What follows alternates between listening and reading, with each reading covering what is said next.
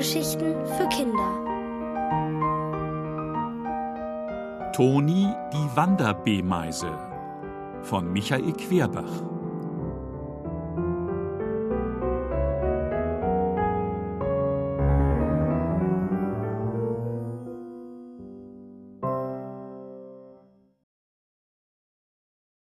Der Aufbruch. Mitternacht.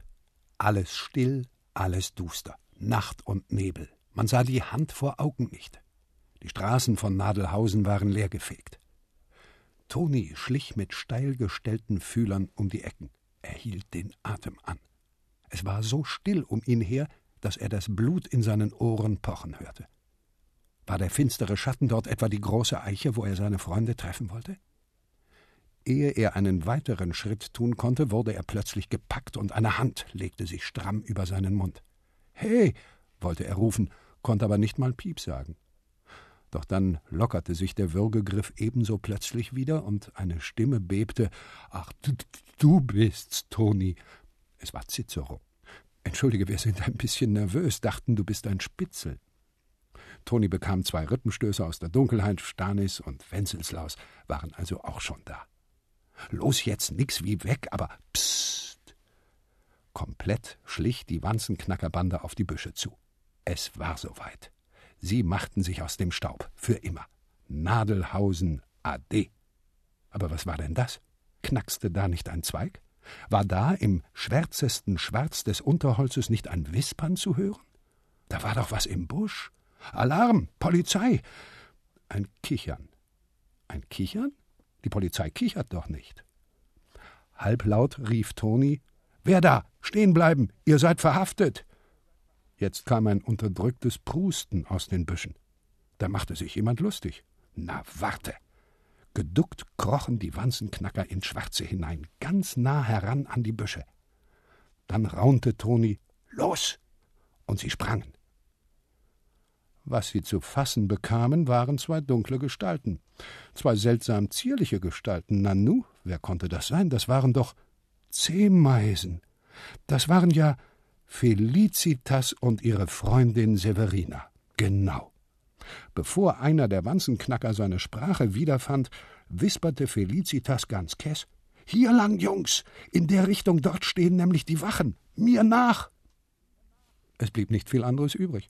Verdattert stolperten die mutigen Wanzenknacker hinter den Mädchen her. Vor Aufregung bemerkten sie nicht einmal, dass da noch ein finsterer Schatten war, der lautlos hinter ihnen herhuschte. Nummer halblang, Mädchen, schimpfte Cicero, als sie so weit weg waren, dass er gefahrlos schimpfen konnte. Was wird hier gespielt? Felicitas und Severina lächelten honigsüß. Wir kommen mit, sagten sie frech. Mit? Mit wohin? Na, hört mal, wir sind doch nicht aus Dumsdorf. Wir haben euch seit Tagen auf dem Kieker. War doch klar, ihr wollt ausbüchsen, Fersengeld geben, die Fliege machen. Und wir kommen mit, ganz einfach. Den Wanzenknackern blieb die Spucke weg. Tja, Jungs, ihr könnt meinetwegen protestieren, aber wenn ihr protestiert, wir schreien. Noch kann man uns bis Nadelhausen hören. Und Severina hat ein recht durchdringendes Stimmchen. Severina? Severina trat einen Schritt zurück und holte tief Luft. Halt, halt, halt, seid ihr des Wahnsinns fette Beute. Wenzelslaus sprang dazwischen. Wollt ihr uns alle in den Knast bringen? Nö, sagte Severina, aber ohne uns wärt ihr ja glatt von alleine der Polizei in die Arme geschlichen. Ihr seid uns was schuldig, findet ihr nicht? Cicero knirschte mit den Kiefern. Da wollten sie von Nadelhausen weg, wegen der Zehmeisen, und jetzt das. An die Gurgel sollte man ihnen springen. Toni sah das anders. Es ärgerte ihn zwar auch, dass die beiden Zehmeisen so frech ihre Pläne durchkreuzt hatten. Felicitas hatte ihn beim Abschied ganz schön reingelegt mit ihrem traurigen Gesicht. Aber als er sie vorhin so plötzlich wiedergesehen hatte, war sein Bauch richtig gehüpft vor Freude wie pfiffig sie war und so kess. Laut sagte er: Wir müssen Sie wohl oder übel mitschleppen, Leute. Pech gehabt. Aber wir geben Ihnen eine Chance. Eine Woche auf Probe. Wenn Sie uns frech kommen, können wir Sie immer noch in die Sümpfe jagen. Cicero und die anderen schmollten finster, nickten aber. Okay, meinte Cicero schließlich widerstrebend, sollen sie ihre Chance kriegen. Nur unter einer Bedingung.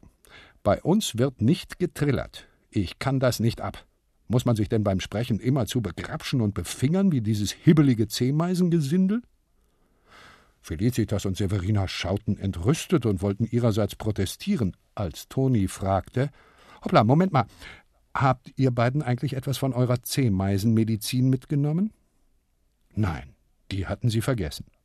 Na, fabelhaft, umso besser, sagte Toni. Kann doch sein, wenn ihr nicht mehr täglich die Medizin schlucken müsst, vielleicht gibt sich das Betrillern von selbst. Es wäre doch einen Versuch wert, stimmt's? Stimmt. Das war ein Argument. Denn schließlich waren sie, die B-Meisen, ohne Medizin auch nicht mehr solche Trantüten wie früher. Und es könnte doch sein, dass die C-Meisen nur von der Medizin so furchtbar hibbelig und kribbelig wurden. Aber wenn Toni ehrlich war, von Felicitas hätte er sich ganz gern doch mal betrillern lassen. Nur so ein kleines bisschen, wenn keiner guckte. Nur mal ausprobieren, wie sich das überhaupt anfühlte. Aber das behielt er natürlich für sich. Als sie so verhandelten und berieten und sich der Himmel im Osten schon lila färbte und die grimmigen Mienen von Cicero, Stannis und Wenzelslaus sich auch allmählich aufhellten, da raschelte es im Gebüsch und eine Stimme rief: Habt ihr jetzt langsam hier noch palavert? Ich werd ja nicht mehr. Ich steh mir gern mal de Beine in den Bauch, aber dass ich hier auch noch Wurzeln schlagen sollte, na, das muss ja nicht sein. Oh weia, eine allzu bekannte Stimme. Bonzo hatte noch gefehlt zu ihrem Glück. Cicero schäumte. Diesmal war er nicht zu bremsen, diesmal gab's Zoff. Und es dauerte nicht lang, da war eine wilde Keilerei im Gang.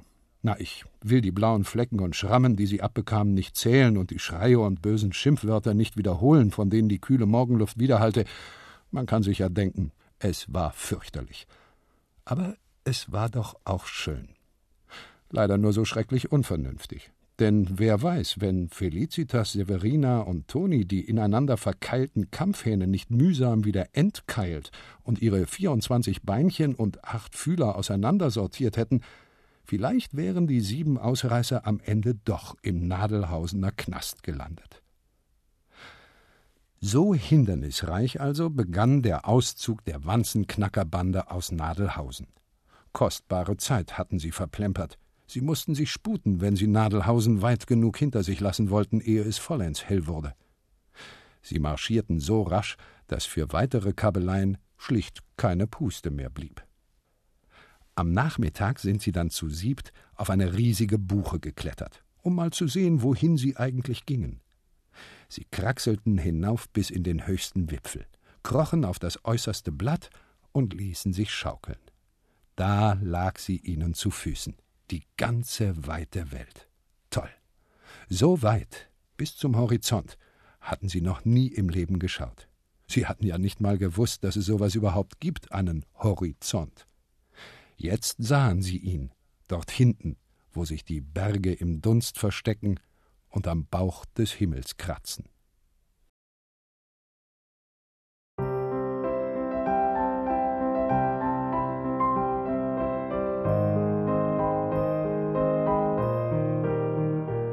Ihr hörtet Toni die Wanderbeemeise von Michael Querbach. Gelesen von Andreas Tieck. Hörgeschichten für Kinder. In Radio und Podcast.